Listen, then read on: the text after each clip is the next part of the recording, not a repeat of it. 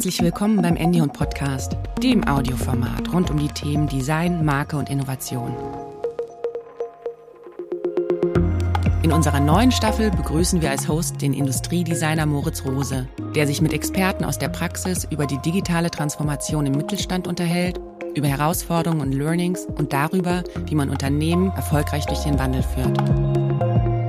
Selbst mit langjähriger Erfahrung in unterschiedlichen Designrollen bei Phoenix Design, Fissmann und PwC ausgestattet, beleuchtet er mit seinen Gästen den Impact von Design auf die Digitalisierung, den Unternehmenserfolg und vor allem auf den Menschen. Herzlich willkommen zum Endion Podcast mit Peter Post, den ich coolerweise hier in Berlin treffen kann. Peter ist GF von Scholz und Volkmar und lebt normalerweise in Wiesbaden. Wir haben uns jetzt heute hier bei Scholz und Volkmar Berlin getroffen und ich hätte mir denken können, dass ich bei 28 Grad auf dem Fahrrad mit 40 Minuten nicht wie aus dem Ei gepellt hier ankomme. Aber ich freue mich trotzdem sehr hier zu sein. Herzlich willkommen, Peter. Hallo Moritz, herzlich willkommen bei Scholz und Volkmar und ja, danke für die Einladung hier für das Gespräch. Ja, sehr, sehr gerne. Die Räumlichkeiten sind doch echt toll. Wer auch immer die Gelegenheit hat, sollte mal versuchen, hier zu Besuch und auf einen Kaffee reinzuschneiden, ohne jetzt Einladung aufzudringen. Wir wollen heute sprechen über Service Design in der Kreislaufwirtschaft und die damit verbundene Endnutzererfahrung. Und Peter ist als UX-Designer äh, nicht beteiligt an dem Produktdesign, was man häufig bei Kreislaufwirtschaft erwartet, sondern, wie du selbst so schön gesagt hast, du bohrst von der anderen Tunnelseite entgegen. Ja, genau. Da wird ein bisschen weniger drüber nachgedacht im Moment. Ich muss auch sagen, dass die anderen 80 Prozent, die die Produktdesigner äh, machen, um einiges wichtiger sind als das, was wir da beitragen. Aber ich bin der Überzeugung, dass nur beides zusammen dazu führen wird, dass die Kreislaufwirtschaft ein Erfolg wird. Ja, super. Also Kreislaufwirtschaft, um die Zuhörenden mal ganz kurz abzuholen, ist ein Stichwort, das vielleicht viele kennen. Cradle to Cradle kursiert ja seit äh, Jahrzehnten. Es geht dabei um so verschiedene Parameter. Abfallvermeidung nenne ich mal als ein Stichwort. Kannst du das noch ein bisschen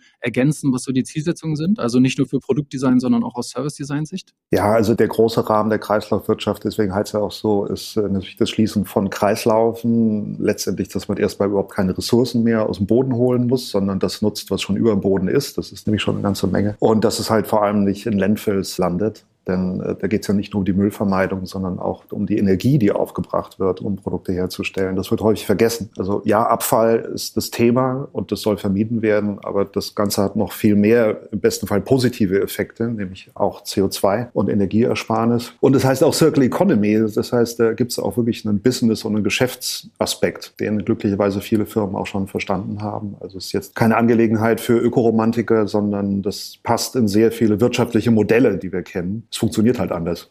Du hast ja gemeint, was das mit Service Design und UX Design zu tun hat. Wie vorhin gesagt, also es wird gerade sehr viel geforscht und gearbeitet an materialwissenschaftlichen Aspekten, Produktentwicklung, auch an Herstellungsprozessen, die sind auch wichtig in der Kreislaufwirtschaft von Produkten. Und was UX und Service Design dazu beitragen kann, ist in dem Moment, wo solche Produkte dann in den Händen von Nutzern sind, eben dafür zu sorgen, dass diese Fähigkeiten, die diese Produkte haben, eben auch genutzt werden. Es hilft ja alles nichts, wenn dann trotzdem Sachen weggeschmissen, nicht repariert, nicht gepflegt werden. Dann nutzt die ganze Vorarbeit nichts. Also Service- und UX-Designer haben da, glaube ich, eine wichtige Rolle, um dann eben Produkte auch in der Loop zu halten, wie man so schön sagt. Mhm. Jetzt ist es so, dass ich es natürlich überwiegend aus der Produktdesign-Sicht kenne, das Thema. Und da ist wahrscheinlich ganz ähnlich wie beim Service-Design. Das Unternehmen immer, wenn sie das erstmal hören, sagen, naja, das wird ja dann erstmal teurer, ne? Wenn ich da jetzt einen Service noch dazu schalte oder irgendwie mir jetzt von mir aus Gedanken mache, was mit dem Produkt äh, nach dessen Nutzung oder nach dessen äh, Produktlebenszyklus passiert. Und das Thema Ökoromantik finde ich auch schön. Das kenne ich noch äh, von Professor Braungarten, diesen blühenden Baum, so der halt als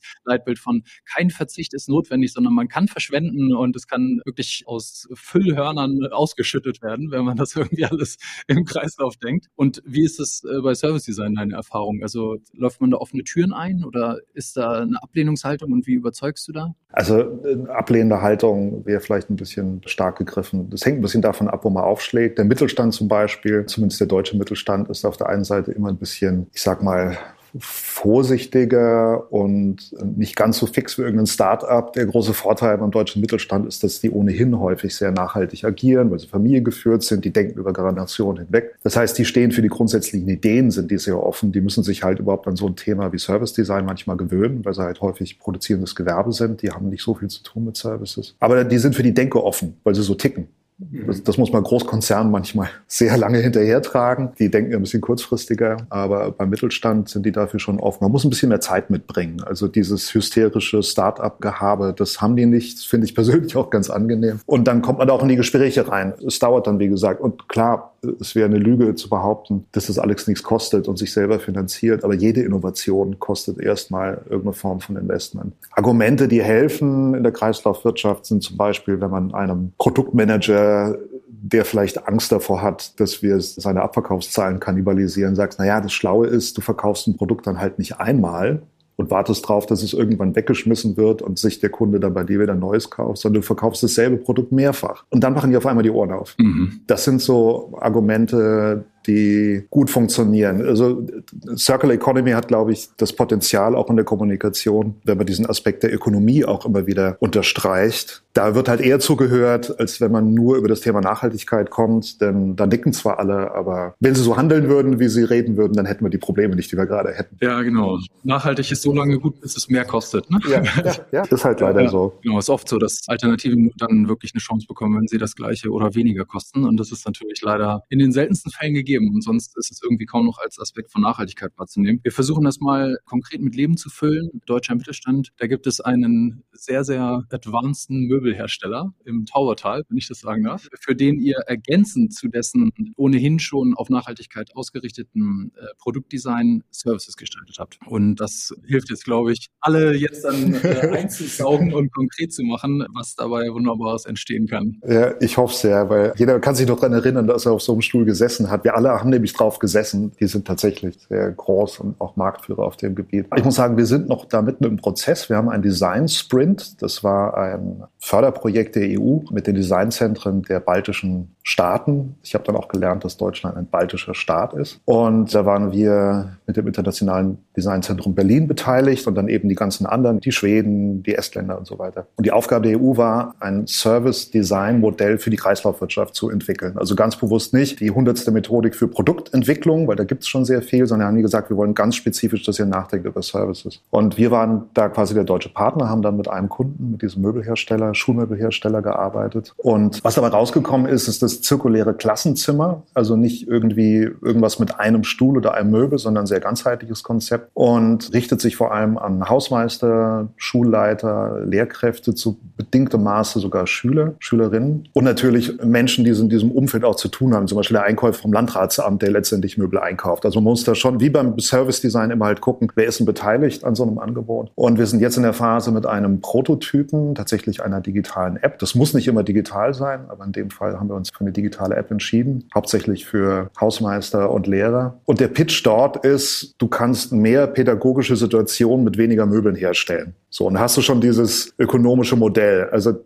das Wort Nachhaltigkeit taucht da nicht auf, weil das ist häufig nicht ein Bedürfnis auf die die reagieren, sondern sagen, ihr könnt weniger Möbel von uns kaufen, aber wir helfen euch trotzdem, alles, was ihr in der Schule braucht, an Situationen herzustellen, sei es für Tests oder neue Bodenbelege, die Stühle müssen irgendwie angepasst werden mit Rollen. All solche Geschichten kann man über das Ding managen. Und das Geld, was man eben nicht mit Möbeln verdient, verdient man dann an diesen Services. Denn in dem Moment sorgt man dafür, dass die Sachen gepflegt, Predictive Maintenance, also dass man bevor was kaputt geht, schon reingeht und sagt, wir wechseln Komponenten aus. Und wir können halt auch Produkte, die nicht genutzt genutzt werden, zurücknehmen und die zum Beispiel im Zweitmarkt einführen. Also es ist immer eine sehr holistische Sicht auf, was bringt es der Umwelt, geht immer um Energie der Produktion, aber auch zum Beispiel sind toxische Stoffe in so Produkten. Das ist jetzt in Schuhmöbeln eh verboten, von daher haben wir das Problem nicht, aber das sind so Sachen, die man überprüfen muss. Und dann eben ganz stark im Service Design, was bringt es den Endnutzern? Denn der Hausmeister steht morgens nicht auf und denkt, wie kann ich heute nochmal nachhaltiger mit den Möbeln umgehen? Leider tut er das nicht. Aber er hat immer das Problem, dass die Lehrerin sagt, ach, ich habe hier eigentlich immer Stühle rumstehen, weil die Klasse kleiner geworden ist, die werden nicht genutzt und die stören eigentlich nur. Und das ist so eine Art Flottenmanagement für Schulmöbel. Ja. Also das ist ein Konzept, was wir entwickelt haben. Es ist geprototype und muss jetzt in dem nächsten Schritt Schritt mit Schulen verprobt werden. Aber das wäre so ein Beispiel. Mhm, cool. Das klingt so ein bisschen wie so eine Inventarisierung, richtig? Also, dass man so im Grunde einen Überblick hat, wo sind Stühle, wenn welche gebraucht werden, können die verschoben werden. Die App, die kommuniziert dann auch zwischen Lehrer und Hausmeister, also dass die Lehrerin dann sowas über die App dann so einen Bedarf da melden kann oder sowas, oder? Genau, die sagt, ich habe morgen eine Testsituation, ich brauche die und die Aufstellung. Die App würde dann auch helfen, da die richtige Aufstellung mit den Möbeln, weil man weiß, was in der Schule drin ist, herzustellen. Da steckt dann auch viel Wissen von diesem Hersteller drin, weil die bauen nicht nur Möbel, sondern die denken sehr viel über Pädagogik äh, nach und die Rolle von Möbeln in der Pädagogik. Das ist also nochmal Branding und auch ja, Wissensvermittlung steckt damit drin. Aber letztendlich kriegt der Hausmeister eine Mitteilung, hey, bitte morgen in Klassenzimmer 13b diese Situation herstellen. Und die Möbel dafür findest du in den, den Räumen, weil die haben wir. Und dadurch spart man eben auch konkret Möbel ein. Das kann so weit gehen, dass man sogar Schulräume scheren könnte. Schulräume stehen ziemlich lange leer, mhm. Ferien nachmittags und so weiter. Das kann sogar ein Einkommensmodell für Schulen werden. Also man kann das sehr, sehr weit fassen. Und es geht eigentlich nur im Notfall um Recycling. Also Kreislaufwirtschaft wird ja häufig in Verbindung gebracht mit, die Sachen müssen recycelbar sein. Und das ist eigentlich so das Schlimmste oder das Letzte, was man tun sollte. Und dieses zirkuläre Klassenzimmer ist ein gutes Beispiel dafür, dass man einfach das Kernprodukt möglichst lange in der Nutzung hält. Und wenn man das gut macht, dann muss es nie recycelt werden, weil es immer in irgendeiner Form im Umlauf bleibt. Das ist eigentlich immer die Zielsetzung. Mhm. Also die Nutzungsdauer möglichst auszudehnen, aber auch die Nutzungszeiten intensiver zu bekommen. Genau. Also ein robust, langlebig gebautes Produkt sollte halt sehr intensiv genutzt werden. Wenn ein E-Bike nur am Wochenende genutzt wird, um mal in, in Weinberg zu fahren, das ist genauso wie ein Auto, was rumsteht. Das ist eigentlich kein gutes E-Bike. Ein gutes E-Bike aufgrund der verbauten Rohstoffe sollte halt wirklich jeden Tag genutzt werden. Ja. Und ja, intensive Nutzung ist gut. Ja, das ist wie der Kühlschrank, der weniger Strom verbraucht, wenn er ganz voll ist, oder? Richtig, also, ja. ja. Okay, ähm, jetzt äh, zu Schulen hattest du mir Eingangsgespräch gesagt, dass die die Möbel wohl in Teilen kaufen müssen durch irgendwelche Vorgaben. Habe ich mir das richtig gemerkt? Ja, ne, man lernt immer sehr viel dazu, denn es gibt in der Kreislaufwirtschaft mit eines der interessantesten Businessmodelle ist Product as a Service, also dass man Produkte nicht mehr verkauft, sondern dass man die im Besitz des Herstellers oder des Anbieters, das können ja zwei unterschiedliche Institutionen sein, behält und sie im Sinne von Vermietung oder Leasing oder wie man es auch machen möchte, nur zur Verfügung stellt. Also der Kunde kriegt nur Zugang zur Leistung des Produktes solange es braucht. Das schafft einen Anreiz für den Hersteller und den Anbieter, Produkte halt so zu entwickeln, dass sie reparierbar, pflegbar, langlebig sind. Also nicht mhm. Sollbruchstellen einbauen, damit man möglichst viel von dem Kram verkauft, sondern genau umdrehen und sagen, nee, wenn ich weiterhin das Produkt besitze, möchte ich ja, dass es ganz, ganz langlebig ist und der Nutzer kriegt nur Zugang dazu. Und solche Sachen sind halt teilweise in Deutschland zum Beispiel, wenn es darum geht, Schulmöbel zu kaufen, gar nicht möglich im Moment. Also man müsste quasi Gesetzgebung ändern über den Einkauf von solchen Produkten, um sowas möglich zu machen. Wir haben da einen Workaround geschaffen, der, glaube ich, oder glauben wir auch zusammen mit dem Unternehmen ganz gut funktionieren. Aber man stößt da immer wieder auf solche Herausforderungen, dass man merkt, vielleicht ist die Gesellschaft, Gesetzgebung an verschiedenen Stellen noch gar nicht so weit, solche Modelle zu ermöglichen. Aber es geht schon sehr, sehr, sehr viel. Mhm. Ja, ich kenne das an anderer Stelle von Krankenhäusern, dass Medizingeräte oft wirklich angeschafft werden müssen und das eben viel, viel effizienter wäre für, weiß ich nicht, eine seltene Chemotherapie oder sowas, das Gerät dann eben von Fall zu Fall die drei Male, die man es im Jahr braucht, für ein paar hundert Euro pro Anwendung wirklich zu mieten, anstatt dass man für 25.000 Euro das Gerät kauft. Aber die Strukturen und Prozesse sind dann eben so, dass die Budgets für sowas dann eben freigegeben wurden und das war schon immer so und das ist dann total schwer aufzubohren und über Jahre dann in so as a Service Stückchen zu schneiden. Ja, es gibt auch total spannende Ansätze wie genossenschaftliche Anschaffung von Produkten, selbst mit Unternehmen, die vielleicht an einem Wettbewerb miteinander stehen, aber die sagen, es hat eigentlich gar keinen Zweck, dass jeder sich sowas anschafft. Die EU forscht und fördert auf dem Gebiet durchaus auch. Es dauert halt alles sehr lang. Aber wenn sowas erleichtert werden würde, auch was die Bürokratie betrifft, dann würden eine Menge Unternehmen Geld sparen können. Es müssten weniger Sachen produziert werden. Die würden intensiver genutzt werden. Und irgendjemand würde Geld damit verdienen, das zu organisieren. Und dann mhm. haben wir Kreislaufwirtschaft. Ja, wo das schon seit mehreren Jahrzehnten gelebt wird, ist ja in diesen Maschinenringen ne? in der Landwirtschaft, also wo dann eine Erntemaschine oder ein Mähdrescher oder sowas dann wirklich Tag und Nacht während der Erntesaison da über die Felder rotiert, weil die Landwirte eben wissen, ne? ich brauche so ein Ding nicht alleine, sondern kann mich da beteiligen. Jetzt ist Schulmobiliar ja beispielsweise von der Anschaffung eher gering. Ne? Also so ein Stuhl, weiß ich nicht, Schulstühle sind sicherlich ein bisschen teurer als der Durchschnitts-Ikea-Stuhl, aber weit über 500 Euro wird man da vielleicht auch nicht landen. Ja, na, nee, okay, genau. Das ist meine vorsichtige Frage. Hightech-Sitzen für die Kinderpopos. Aber wie ist da deine Erfahrung, wenn man auch für solche Summen dann irgendwie ab irgendeinem Punkt auch gezwungen ist, den Vorteil zu rechnen, dass man äh, dann sagt, naja, ihr Lieben, ihr gebt jetzt irgendwie mehrere tausend Euro für dieses Klassenzimmer aus, versus und berechnet ihr das dann de facto oder ähm, lasst ihr euch da dann unterstützen mit Business Cases oder wie kommt man da zu den Zahlenargumenten? Ja, also am Ende sind wir immer noch eine Kreativagentur und wir haben sowas schon gerechnet Man kommt auch sehr weit mit gesundem Menschenverstand, aber an einem bestimmten Punkt hilft es natürlich dann auch mit seinem Kunden sich zusammenzusetzen, weil die genau wissen, wie die Kostenstruktur ist, was der Vertrieb kostet, was der Service kostet. Und darum geht's ja auch. Diese Service Design Sprints, die gehen nur zusammen mit dem Kunden. Das war auch ein Segen zum Beispiel bei dieser Möbelfabrik, weil da der Leiter der Produktentwicklung und der Inhaber mit drin waren. Sie haben mitgearbeitet. Da hast du völlig andere Gespräche natürlich, wenn es über solche Themen dann auch geht. Aber da ist viel Zusammenarbeit gefordert. Es gibt sogar schon teilweise selbstständige Berater, die in dem Fall jetzt zum Beispiel aus der Möbelindustrie kommen, habe ich jemanden kennengelernt, der nichts anderes macht, als in Europa schon Möbelhersteller zu beraten und solche Business Cases zu rechnen. Also es steckt überall Geschäft und Arbeit drin, die man sich auch bezahlen lassen kann. Und ich würde da als Kreativer relativ schnell kooperieren. Da sind sich auch eigentlich auch alle einig. Also Kreislaufwirtschaft ist nichts, was man turnkey von einem Haus, von einer Agentur bekommen kann. Man braucht immer ein Team von Spezialisten, die man an den Tisch bringt. Das ist aber so Common Sense eigentlich schon so in der Szene, wenn man so will, dass es nur über Kollaboration funktioniert. Ja, ich äh, verfolge da viele Beispiele seit Jahren mit großer Spannung. Also dieses Hilti-Modell auf der Baustelle, dann die Löcher in der Wand zu verkaufen statt der Bohrmaschine. Philips, die dir beleuchtete Räume statt Glühbirnen verkaufen. Was weiß ich, Fernsehstunden statt des Fernsehers und so weiter. Und die Power von Design oder der Schlüssel zur Entfaltung von Design ist die Community. Ne? Das finde ich einen sehr, sehr coolen Punkt, den ihr ja auch lebt nicht nur für Deutschland, wir als baltisches Land, wie ich heute auch gelernt habe, sondern ja auch zusammen mit den anderen Baltikstaaten in diesem Konsortium der Designzentren. Das, was du vorhin schon angeschnitten hattest, wo ja diese, ja dann pro Land ein Design-Sprint mit einem Unternehmen durchgeführt wurde. Das andere Partnerunternehmen in Helsinki hieß Ethica, habe ich mir das richtig gemerkt? Ja, Ethica, also auch dort waren mehrere Agenturen und Partner beteiligt, aber Ethica hat das damals mit organisiert. Und das Projekt in Helsinki war von einem Real Estate-Anbieter, die also Office Space, Restaurant Space, äh, bis hin zu Studentenwohnheimen, so ein mittelgroßer Anbieter in Helsinki. Durchaus schon so von der Unternehmenskultur nachhaltig aufgestellt. Ich glaube, das braucht's. Man kann dann nur bedingt von außen Druck ausüben, damit sich da jemand bewegen möchte. Also die hatten auch Lust mitzumachen. Und die hatten die Aufgabe gestellt, tatsächlich Müllvermeidung, weil sie merken, es fällt unglaublich viel Müll an diesen Gebäuden an, weil halt ist nicht dein eigenes Haus. Du hast halt Büroabfälle oder Restaurant, Bioabfälle, Studentenwohnheime, hast du nochmal ganz andere Abfälle.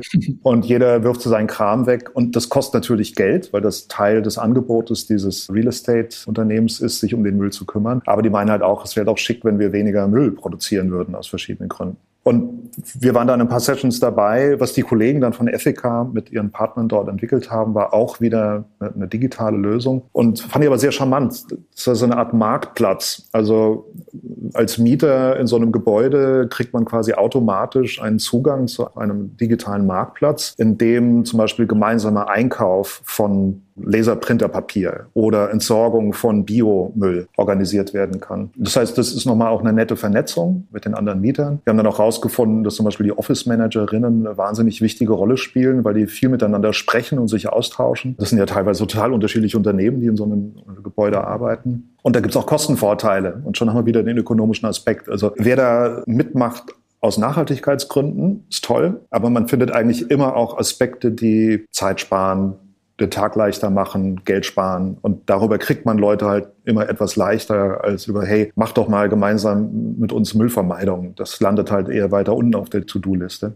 Mhm. Ja. Mir dämmert so ein bisschen der Schlüssel äh, zum Entfalten dieser Vorteile nicht nur aus Designsicht Kommunikation sein könnte, sondern auch in der Art, wie das gelebt wird. Ne? In dem äh, Möbelbeispiel hattest du ja schon drüber gesprochen, dass da eben mit den vielen teilnehmenden Parteien wie dem Hausmeister oder der Hausmeisterin, den Lehrenden und eben allen Beteiligten viel kommuniziert wird. Und auch hier ist ja die Service Design Leistung im Grunde Kommunikation zu ermöglichen ne? im Alltag, damit ja Office ManagerInnen sich dann abstimmen können, wann dann eben die Sprinkleranlage gewartet wird, dann brauchen die nicht zweimal anzufahren, sondern können das ja gleich im ganzen Haus machen und so weiter. Also Kommunikation ist wirklich ein wichtiger Aspekt, weil auch in dem Moment, wo ich, also auch als Privatperson Sachen zu Hause habe, wo ich mir überlege, Gott, ich habe mir jetzt irgendwann mal so einen Hochdruckreiniger gekauft, wenn man so ein freistehendes Häuschen hat, dann wird das irgendwann ein Issue. Aber klar, das Ding steht 300, 320 Tage pro Tag rum. Und ich hätte auch ganz gern, dass es mir genutzt wird. So, alles, was danach folgt, wenn man überlegt, kann ich es teilen, was über meinen Nachbarn hinausgeht, hat mit Kommunikation, mit Koordination äh, zu tun, auch mit Versicherung. Häufig sind solche Sachen Versicherungsprodukte, weil was passiert, wenn jemand meinen Hochdruckreiniger kaputt macht? Und das ist alles Kommunikation. Das heißt, das Produkt ist dasselbe, es ist ein langlebiges Produkt, es funktioniert. Klar, das hat Abnutzungserscheinungen, aber um es kreislauffähig zu machen, ist ganz viel Abstimmung. Und darin sollten UX und Service Designer ja gut sein, das zu erleichtern, vielleicht sogar freudvoll, also was zu machen, was mühelos ist, aber vielleicht sogar ein bisschen Spaß macht. Cool. Wir wollen gleich nach einer kurzen professionellen Werbepause nochmal über die Unterstützung beim Enablement von UX-Designern sprechen. Konkret über eine perspektivisch frei verfügbare Bibliothek, an der du arbeitest, Peter. Du hast mich auf jeden Fall auf eine Idee gebracht, nämlich, dass ich mir vielleicht keinen eigenen Blasebalg für das Planschbecken meiner Töchter kaufe, sondern jetzt mal einen Aushang im Haus mache. Wer Lust auf Kreislaufwirtschaft hat. Es fängt ja bei den kleinen Sachen an. Und wer Lust hat, das in größerer Skala mal mitzuerleben und auch mit Experten zu besprechen, für den ist der GDC Summit in Stuttgart wärmstens empfohlen. Der findet am 10. November statt. Anmelden kann man sich unter summit.gdc.de. Ihr findet die Infos dazu auch in den Show Notes. Und wer von euch vielleicht Lust hat, auch mal Werbung über diesen Endion Podcast hier ausspielen zu lassen, der kann sich auch gerne mit dem Stichwort Werbepartnerschaft mit uns in Verbindung setzen. Und auch die Infos dazu findet ihr in den Show Notes.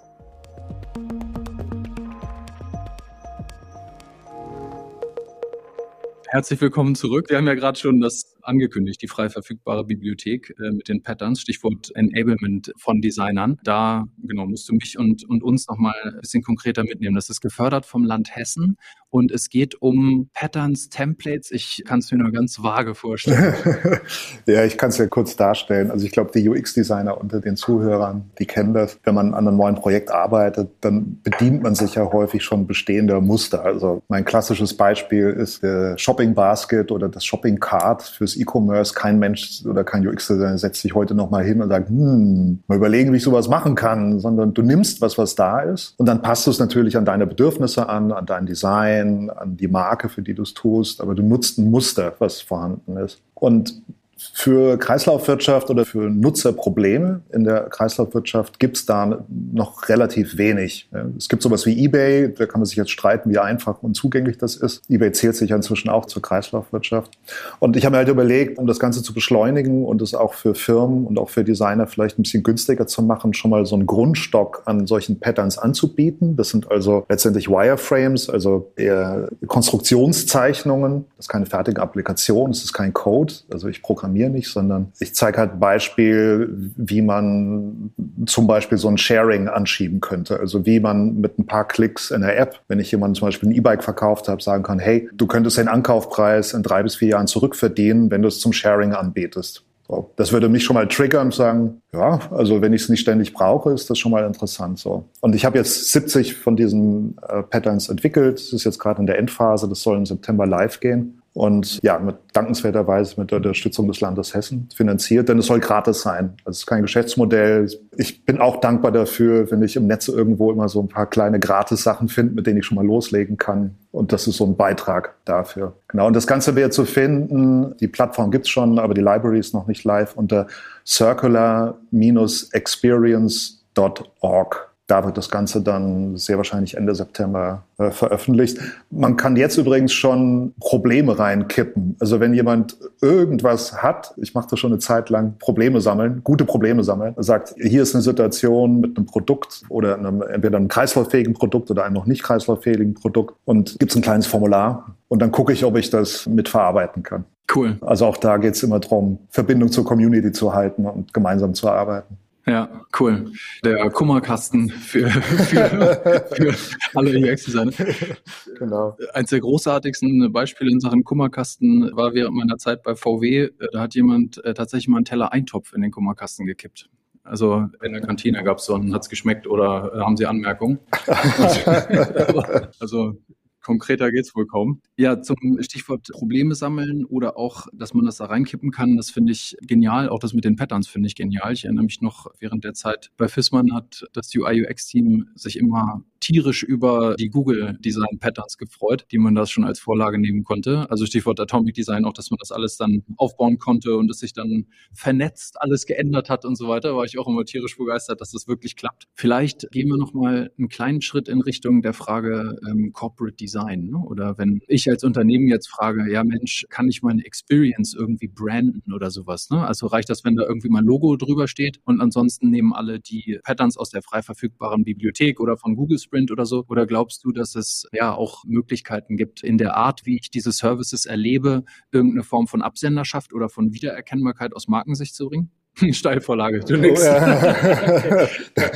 Die Amerikaner sagen jetzt Danke für diese Frage, aber ich bin wirklich, ich bin jetzt wirklich dankbar für diese Frage. Das wurde ich nämlich häufig gefragt, auch vom Ministerium, ob das dann alles gleich aussehen soll. Aber ich habe mir wirklich Mühe gegeben, diese Design-Pattern, so gehört sich, finde ich, auch möglichst neutral zu gestalten. Denn natürlich ist es wichtig, dass eine Marke, die jetzt ein E-Bike oder ein Möbel oder irgendein Produkt in Richtung Kreislauf anbietet, damit zum einen die eigene Marke mit auflädt auch. Also die Marke soll ja Nutzen genießen von dieser neuen nichtlinearen Wirtschaft, von dieser Kreislaufwirtschaft. Und das müssen Leute auch verstehen. Und es soll ja auch jetzt nicht überall dieselbe Service-Soße drüber ausgekippt werden. Also es gibt ja auch, wenn man an klassische Online-Shops denkt, Online-Shops, die sind ganz aufgeräumt und ruhig. Und da werde ich nicht irgendwie mit 20.000 Teasern kauft das auch noch dazu oder Leute, die dies gekauft haben, auch noch. Und trotzdem gibt es andere Shops, die genau dieses hysterische Upselling betreiben. Und da gehört es auch zur Experience dazu.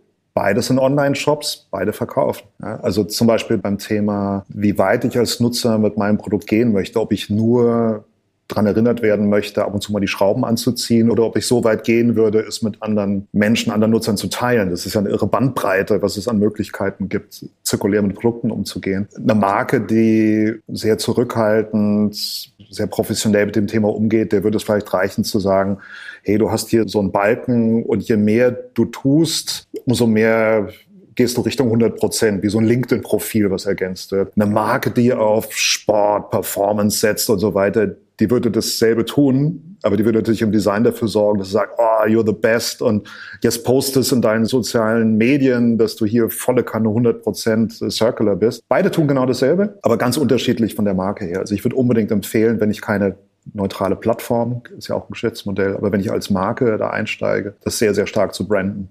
Cool. Ja, also äh, echt sehr cool, freut mich total. Und um äh, nochmal ganz klar zu sein, wir sprechen nicht über UI, ne? Also das meine ich nicht in Richtung Peter, sondern in Richtung äh, Klärung dessen, worum es hier geht. Also es geht nicht um die Farbe, es geht nicht darum, wo das Logo ist oder um Pixelabstände oder darum, dass irgendwie immer die Menschen gleich lächeln auf den Stockfotos, sondern es geht wirklich um das Erlebnis, wie der Service aufgebaut ist und wie sich das anfühlt, durch diese einzelnen Schritte durchgeführt zu werden. Und in dem Zusammenhang, äh, weil du schon gerade in äh, einem anderen äh, Zusammenhang gesagt hast, mit den 100 Prozent und den Schritten. Wenn ich jetzt als Unternehmen mich frage, klingt super, wie mache ich das denn? Also wie komme ich da denn jetzt vom Fleck? Da hatten wir im Vorgespräch schon über so eine Art Auditing gesprochen, ne? dass ihr so eine Art Maturity Assessment oder sowas, also so eine Art Reifegrad-Modell erstellt habt, um festzustellen, wo steht das Unternehmen und wie können wir von da aus vielleicht ja sowas wie Guidelines oder so ein paar Richtlinienmaßnahmen definieren und mit denen uns dann Schritt für Schritt in Richtung einer klareren und gebrandeteren UX entwickeln. Das war auch Bestandteil dieser Service Design Methodik, die wir vor zwei Jahren dafür die EU entwickelt haben, ein Audit man muss sich das vorstellen wie einen klassischen Design-Sprint. Da gibt es ja unterschiedliche Varianten, einen einwöchigen Sprint oder einen vierwöchigen Sprint. Wir haben jetzt, sage ich mal, mal vier Wochen anberaumt, weil eine Woche schon sehr, sehr knapp war. Und bei dem Projekt hier in Deutschland mit den Kollegen von der Möbelfirma hatten wir auch einen Kollegen aus Estland, der uns da unterstützt hat, der auch spezialisiert ist auf Auditing von produzierendem Gewerbe, Textil und auch andere. Das heißt, der hat erstmal in der ersten Woche in der Produktion mit den Leuten vor Ort, die wirklich am Band stehen, aber auch die, sage ich mal, die, die Material wissenschaftliche Kenntnis haben, gesprochen und hat uns dann ein Audit gegeben. Das muss man sich vorstellen so ein vier-, fünfseitiges Dokument. Das ist jetzt keine 50-seitige PowerPoint-Präsentation, wo er aber sehr genau definiert hat, dieses Unternehmen hat hier und hier und hier schon Stärken. Zum Beispiel, wo er sehr darauf achtet, es gibt keinerlei toxischen Materialien in diesen Stühlen, weil es gar nicht erlaubt wäre. Ja, also da kriegst du dann die volle Punktzahl. Die hatten dann an anderen Stellen natürlich auch Schwächen. Und so findet man quasi die Handlungsfelder, wo man sagt, hier können wir ansetzen und es würde nicht nur dem Planeten helfen und den Ressourcen und Energie, sondern hier habt ihr auch Geschäftspotenzial. Das ist ja das, worüber wir sprechen wollen. Wo gibt es Ansätze für Circular Economy und nicht nur, wo gibt es Ansätze für Circular. Genau, das würde ich auch jedem empfehlen aus der Kreativbranche, der das nicht in-house hat. Die wenigsten haben das auch da kooperieren. Es gibt wirklich Leute, die darauf spezialisiert sind und das lässt sich auch in ein paar Tagen für so einen Sprint machen. Das ist jetzt keine Sache. Man kann auch monatelang sich mit beschäftigen, aber für so einen Design-Sprint haben in unserem Fall haben drei, vier Tage gereicht. Ja, das äh, bringt mich wieder ein klein bisschen zurück zum Anfangsthema, dass Nachhaltigkeit einfach immer mehr kostet, als wenn man das nicht nachhaltig macht. Ne? Und dann eben auch der Frage, naja, wie lange schaffe ich es denn jetzt noch durchzuhalten mit meinen konventionellen Wegen? Oder muss ich mich da jetzt schon mal dann in Richtung von Grün bewegen oder irgendwo dann jetzt ein Mehrpreis auch in Sachen Entwicklung oder vielleicht auch Bestandsaufnahme auf mich nehmen, um dann zum gegebenen Zeitpunkt eben rechtzeitig den Hebel umlegen zu können. Ne? Da würde ich gerne jetzt zum Abschluss unseres Gesprächs nochmal ein Thema streifen, nämlich sowas wie EU-Regularien oder womöglich sogar Gesetzgebung, Subventionen, weil die Frage ist ja immer, das hatte ich auch in meinem letzten Podcast mit der Gründerin von Hey Circle, dieser Mehrweg-Versandbox im E-Commerce, dass es eben immer die Frage ist, kriegt man das irgendwie subventioniert oder tragen diese Kosten die Unternehmen erstmal und lassen den Preis in Richtung Markt gleich oder wälzt man das dann eben auf den, auf den Nutzer, auf den Endkunden um. Ne? Und wie ist da deine Erfahrung oder dein Wunsch in Richtung wieder großes Wort Politik oder eben ne, so, so staatlicher Förderung für nachhaltige Lösungen, für die sich Unternehmen entscheiden? Also ich glaube, es braucht beides. Das Fordern auch in Form von Regulierung. Vor einigen Jahren war ich nicht so ein großer Fan von Regulierung und habe auch das Lied gesungen, das muss der Markt irgendwie richten. Und der Markt hat halt nicht gerichtet. Wir hatten jetzt, glaube ich, lang genug Zeit dafür und das hat halt leider nicht stattgefunden oder nicht in einem Maße, was die Probleme reduziert hätte, die wir derzeit haben ähm, gerade in puncto Klima. Von daher Regulierung ja. Da ist die EU auch ganz gut unterwegs. Ich meine, wir haben ja alle Verbote von bestimmten Produkten, sei es Plastiktüten, andere Sachen schon erlebt. Das heißt, die sind da dran. Natürlich ist die ganze Lobbyindustrie in Brüssel auch sehr aktiv und versucht, die Sachen aufzuweichen und zu verhindern. Aber Dinge passieren und werden passieren. Und dann gibt es den Förderaspekt die EU hat zum Beispiel in dem Circle Economy Action Plan, von dem jetzt schon die zweite, ich glaube sogar dritte Ausgabe schon raus ist, sehr genau schon formuliert. Das ist ein gutes Dokument. Also ich gibt es auch eine gute Zusammenfassung im Netz, würde ich empfehlen, mal zu lesen, wer Zeit hat. Und da definieren die ziemlich genau, welche Industrien am meisten zum einen Energieverbrauch, Ressourcenverbrauch haben, aber auch den meisten Müll produzieren. Das sind einfacher natürlich die Bauindustrie, Electronics und die Modeindustrie, aber es gibt auch weitere. Und wer ein bisschen Fantasie hat, kann sich vorstellen, in welcher Reihenfolge dann eben auch Regularien kommen werden, wo man halt nicht mehr sagt, das wäre total nett von euch, liebe Industrie, wenn ihr dies oder das macht, sondern man kann sich vorstellen, was auf den Flipcharts in Brüssel steht als nächste potenzielle Regulierung. Und ich begrüße das ist, denn es ist quasi alternativlos. Und ich denke auch, das, was Firmen sich wünschen, nämlich dass sie sagen, ich möchte nicht der Einzige sein, ich möchte keinen Wettbewerbsnachteil haben, weil ich vielleicht dadurch ein Produkt bekomme, was entweder teurer, vielleicht auch ein bisschen komplexer ist, weil der Kunde auf einmal irgendwas tun muss, was er